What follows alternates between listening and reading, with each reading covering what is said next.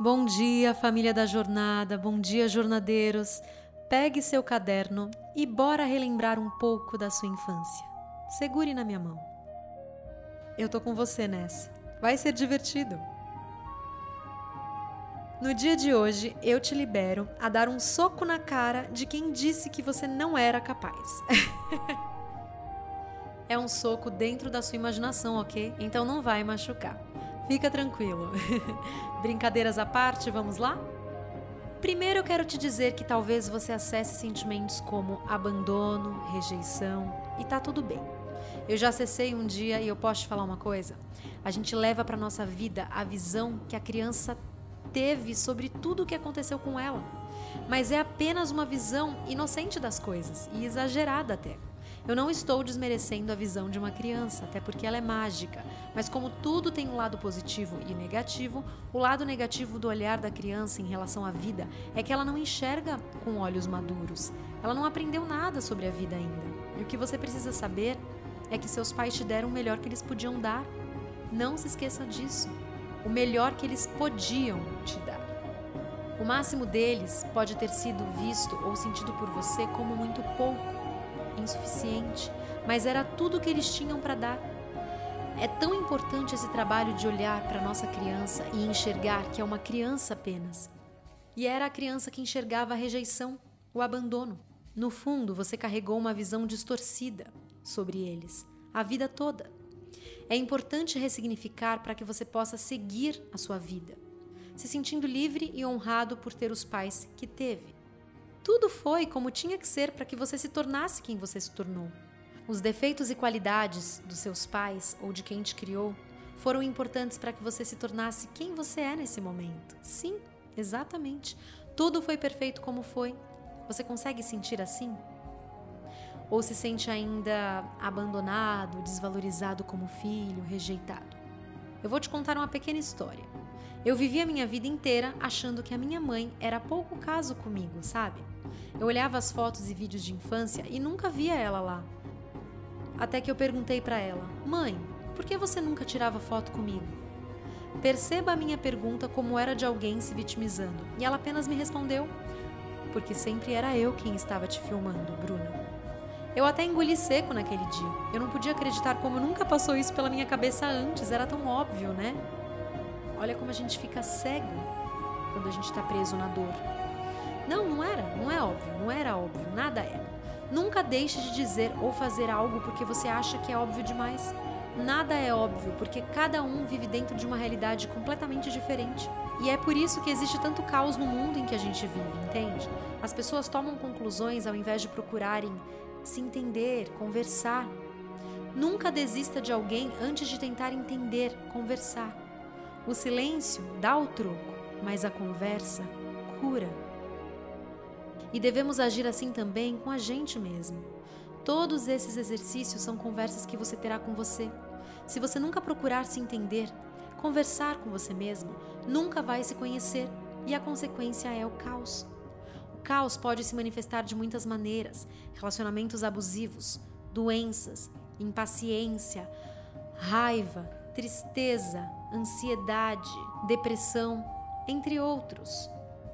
Por isso a importância de se fazer tantas perguntas internas e responder, deixar o coração responder. Hoje nós vamos conversar um pouquinho mais com seu coração. Vamos lá?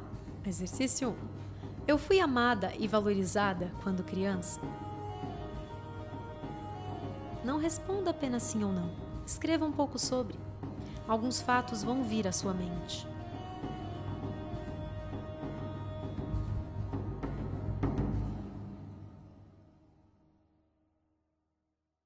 2.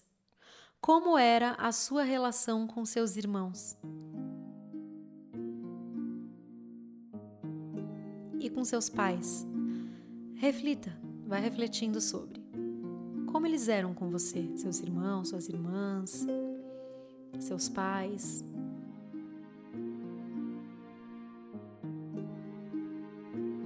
Depois que você responder como seus pais e seus irmãos eram com você, eu quero que você comece a prestar atenção neles. Como eles são com as outras pessoas? Observe. Apenas observe. Quando eu fiz esse exercício, eu percebi que os meus pais não eram como eram apenas comigo. Eles costumavam ser com outras pessoas também desse jeito.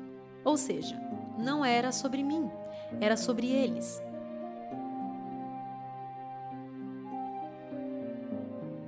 Nesse exercício, eu quero despertar uma parte sua e libertá-la. Uma parte que acorda e percebe que o jeito das outras pessoas comigo não tem a ver com quem eu sou, e sim com quem elas são. Isso tira um peso tão grande. Então, por exemplo, você sempre sofreu porque seus pais eram críticos demais.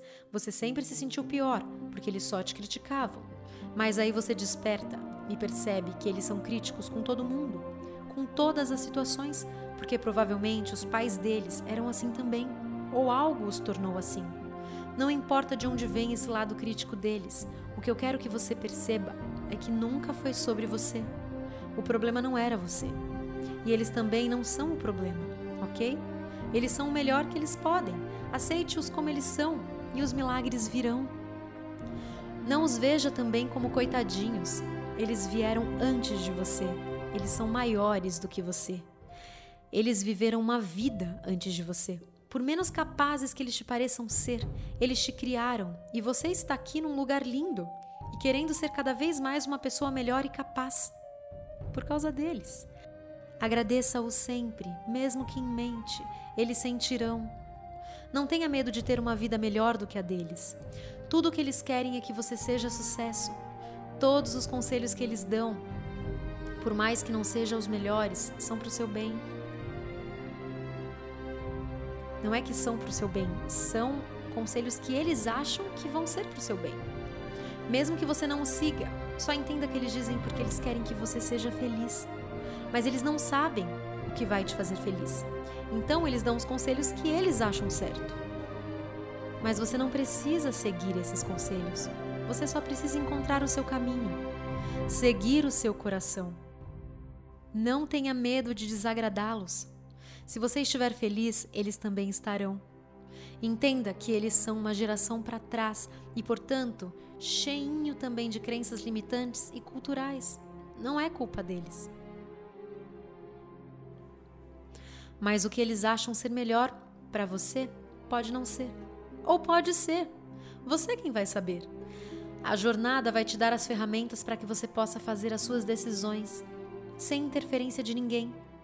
Não tenha medo de magoá-los. Hoje eu sou mãe e sei que o que eu mais quero é que o Benjamin seja feliz. Eu, como mãe, acho que sei o que é melhor para ele. Mas por mais que eu o conheça, eu não estou dentro dele, entende? Só ele saberá o que será melhor para si. E continue conversando consigo mesmo. Vamos lá. Como era na escola? Responda, escreva, para você ter uma clareza maior. Escreva quanto você quiser, tudo que você se lembrar de como era na escola.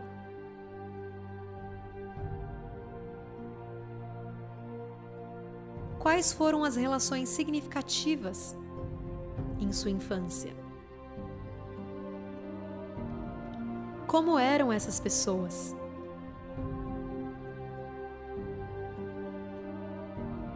Como seus pais eram em relação à sua vida amorosa?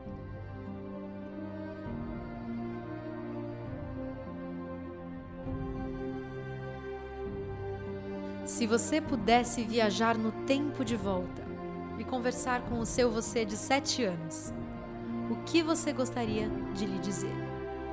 O que você gostaria de dizer para você de sete anos que começa agora a sua jornada?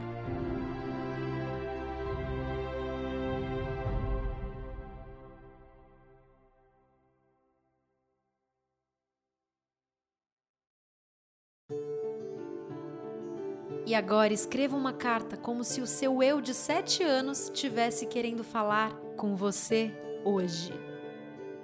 E por último, olha que legal. Nos próximos dias, eu quero que você entreviste algumas pessoas da sua família. Tudo bem se não conseguir nos próximos dias, mas faça um esforço para conseguir. Não importa quando, mas eu quero que você tente fazer esse exercício. Sabe por quê? É importante que você conheça seus ancestrais, quem veio antes de você. A sua história está dentro de você e das pessoas que vieram antes de você. Uma cura profunda acontece aí. É importante saber de onde você veio para trazer sentido para sua existência, para o seu presente significado e base para o seu futuro. Se você não souber as perguntas para se fazer, me manda um direct também que eu te respondo. Eu te mando várias perguntas que eu mesma fazia nas entrevistas com a minha família, tá? Eu, por exemplo, percebi coisas é, muito incomum assim na nossa família, padrões, sabe, de medos. Muitas pessoas na minha família tinham os mesmos medos, muitas pessoas na minha família morreram das mesmas coisas, tinham muitas coisas em comum, sabe?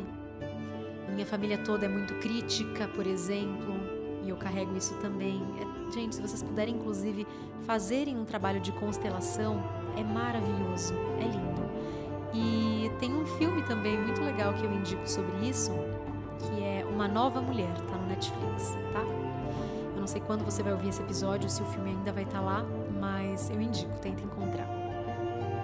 E o que eu indico hoje para você, o último exercício é: se você não fizer esses exercícios hoje, assista um filme que você gostava de ver em sua infância. Consegue fazer isso? Vai ser uma delícia. E a cartinha de hoje é criança interior. É quando a gente acha que é uma coisa, mas não é. É quando a gente começa a investigar a nossa infância e percebe que havia muito mais ali do que apenas o que pensávamos que houvesse. E então o coração não mais adoece. É claro que a gente não esquece, mas leva o que foi bom, ressignifica e amadurece. Diga à sua criança que ela nunca esteve realmente sozinha. Pegue em sua mão e caminhe com ela até o infinito e mostre a ela como o mundo é bonito. Inclusive, eu tenho duas músicas sobre a criança interior. Uma é sobre a minha criança interior, tanto que o nome é Minha Criança Interior, tá no Spotify, em todas as digitais, YouTube, tem videoclipe também. E a outra é uma que eu lancei atualmente, né? Estamos no ano de 2022 agora, no mês de setembro, então atualmente para quem ouvir agora em 2022, né, perto de setembro, é, eu lancei sobre a criança interior, mas no geral, conversando com todas as pessoas. Se você quiser ouvir para se conectar com a sua, vai ser muito bom, tá? Bruna Pinto.